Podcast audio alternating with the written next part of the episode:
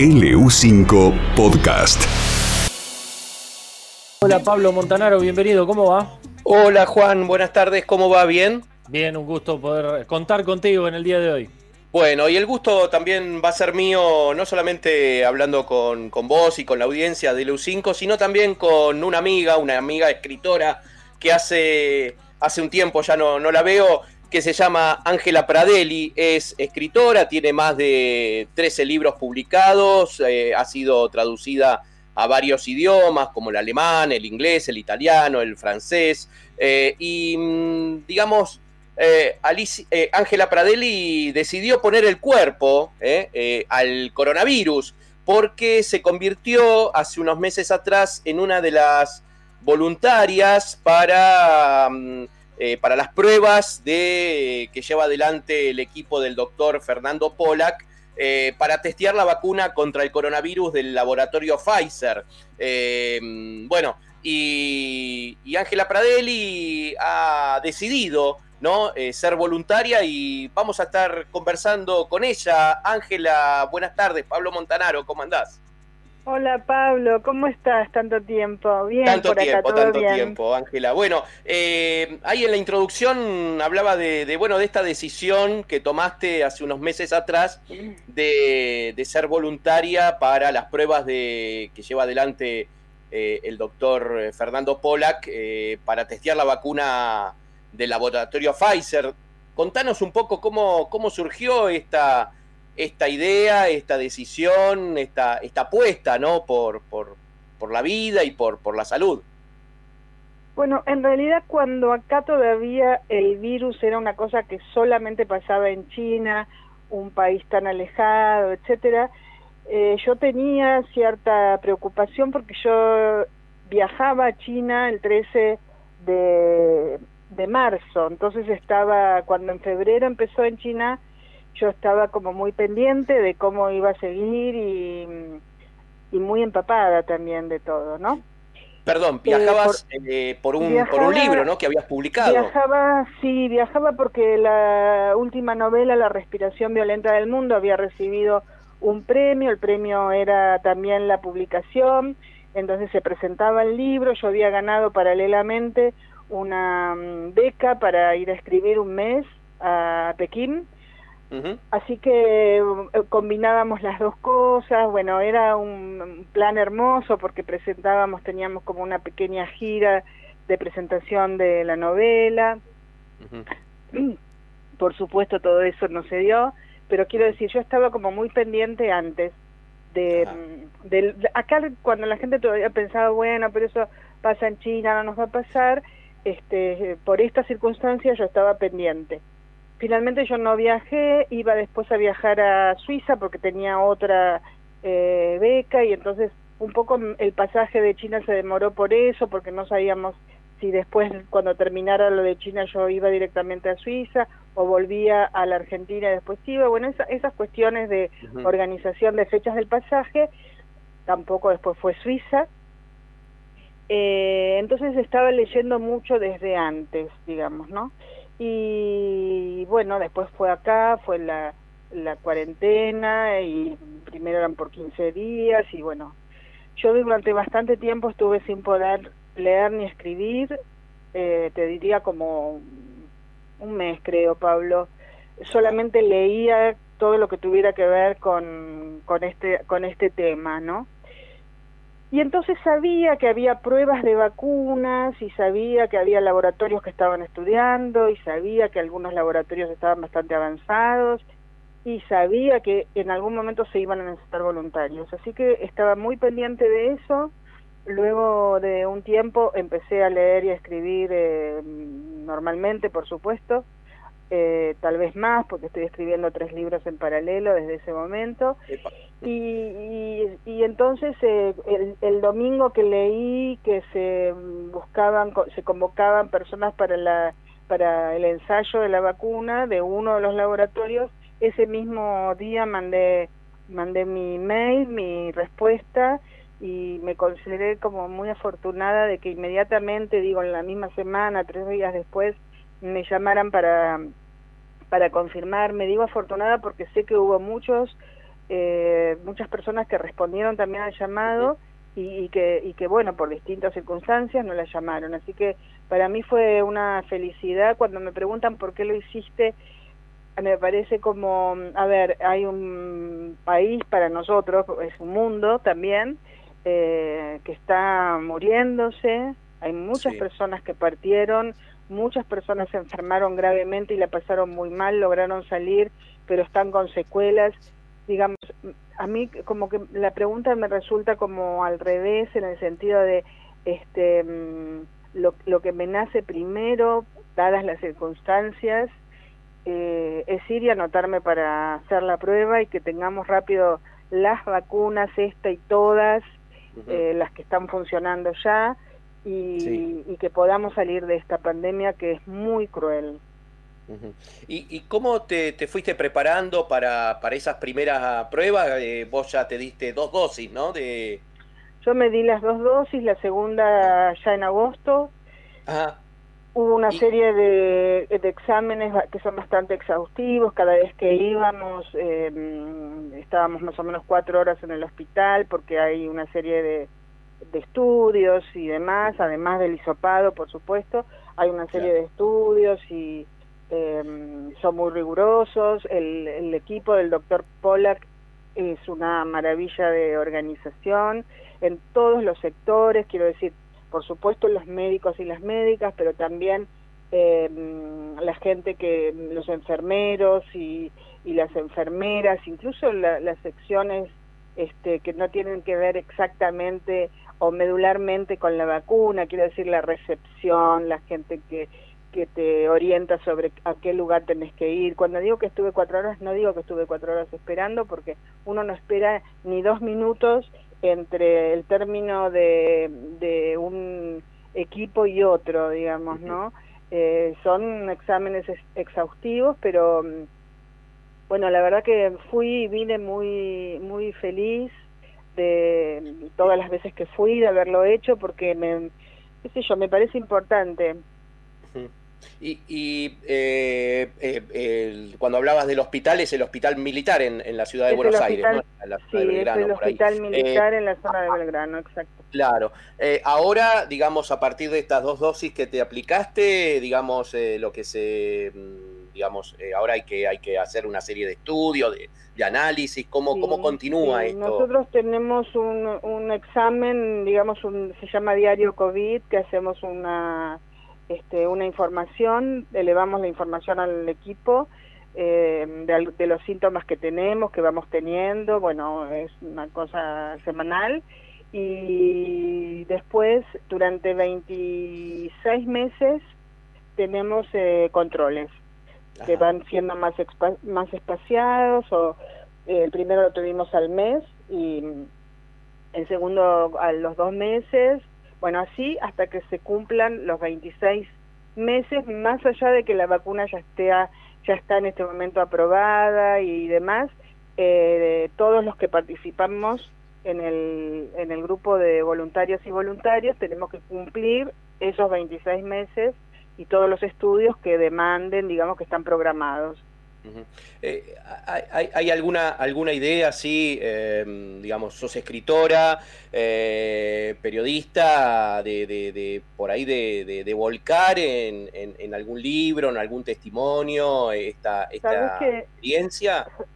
Sabes que por ahora no. Viste que las experiencias en algún momento te asaltan, vuelven y si, si, si me lo preguntas así como hay, eh, hay alguna voluntad o hay algún proyecto de escribir esto, no, incluso me llamaron de, de distintos lugares para decirme por qué no escribís, que lo publicamos, y sabes que lo vivo como una cosa tan cruel, realmente tan cruel, que, que me mm, aboqué desde otro lugar, no desde el lugar de la escritura, este, sino desde el lugar de ponerme a disposición para que salgamos de toda esta situación lo antes posible. Incluso ahora me anoté eh, como voluntaria, no como puesto de trabajo. Eh, digamos, sí, me imagino que es una gesta vacunar a todo el país, así que si hay algún algo que yo pueda hacer desde algún lugar, que no es el mío, no es la escritura, pero quiero decir, desde algún lugar incluso burocrático, porque tampoco sé vacunar, eh, desde algún lugar que tampoco me gusta mucho, porque odio todo lo burocrático, pero si hay algún lugar, no me importaría trabajar horas en forma gratuita, por supuesto. Eh, sé que hay mucha gente sin trabajo y sé que hay muchos de esos puestos que son pagos, así que eh, lo primero que dije es primero agoten a todos los puestos de trabajo pagos y después me llaman a mí desde ya, ¿no? Ángela, ¿cómo, ¿cómo, te va? Es un gusto, te, he escuchado muy atentamente. Eh, ¿Me permitís volver sobre, sobre algunos pasos y algunos conceptos que has este, vertido a lo largo de la charla? Porque te noto muy movilizada y hay un montón de preguntas que, que me nacieron a hacerte. Lo primero es aclarar que, fuiste voluntaria con la, con la vacuna Pfizer. Eh, ahora, no sabés si, eh, eh, pregunto, ¿no? ¿Sabés si fue dosis o fue placebo? Porque creo que el sistema era así, ¿no? Uno no sabía bien qué le tocaba. El estudio se llama así, como bien decís, doble ciego, porque no se sabe, no lo sabemos nosotros y no lo saben los equipos que hacen las investigaciones. Obviamente que sí lo sabe la persona que te vacuna, pero la pero la vacuna está eh, incluso te diría eh, tapada solapada. La persona que te da la dosis lo sabe pero vos no notas diferencias entre los tubitos que tienen vacuna y los que tienen placebo así que no lo sé.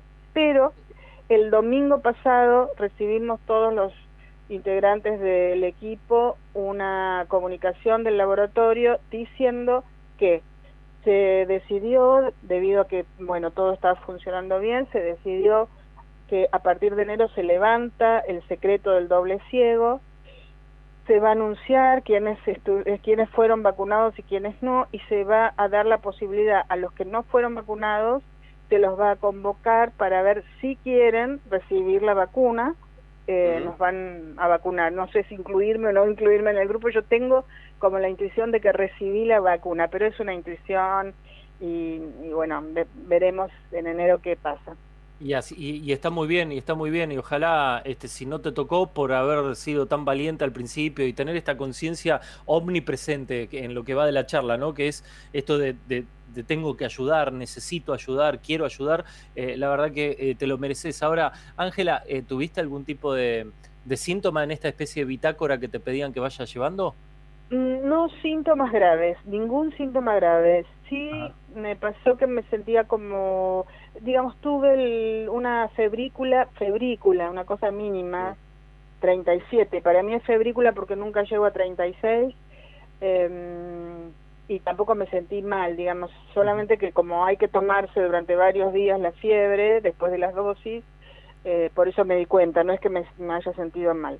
Y entonces ahí constaté que tenía estas febrículas y alguna cosa como mínima, digamos, eh, yo todos los años me doy la vacuna de contra la gripe y siempre me pasa eso de que ese día que me la doy no es que me provoque algo malo ni me sienta mal, pero sí me pasa que me siento como distinta, rara, se me pasa el día siguiente.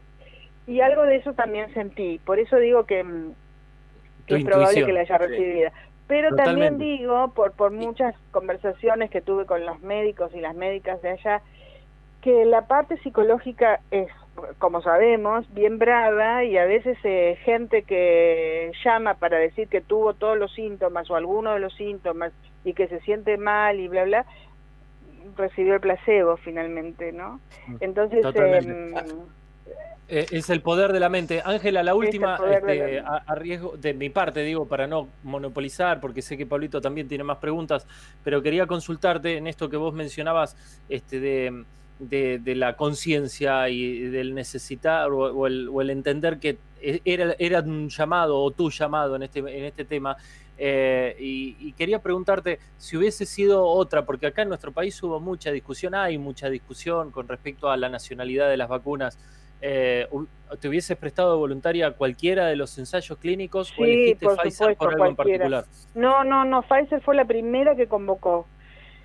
Eh, y me hubiese anotado en, la, en el laboratorio chino y en el laboratorio ruso, me hubiese anotado en cualquiera, sí, por supuesto, sí, me hubiese anotado en cualquiera. Esta fue, este laboratorio fue el primero que convocó, confío muchísimo en el doctor Pollack, en Fernando Pollack, en su trabajo, en su trayectoria y eso también hace es importante a la hora de decidir desde ya pero me hubiese anotado, sí, me hubiese anotado en cualquiera de las que hubiesen surgido y que te inspiran confianza, ¿no?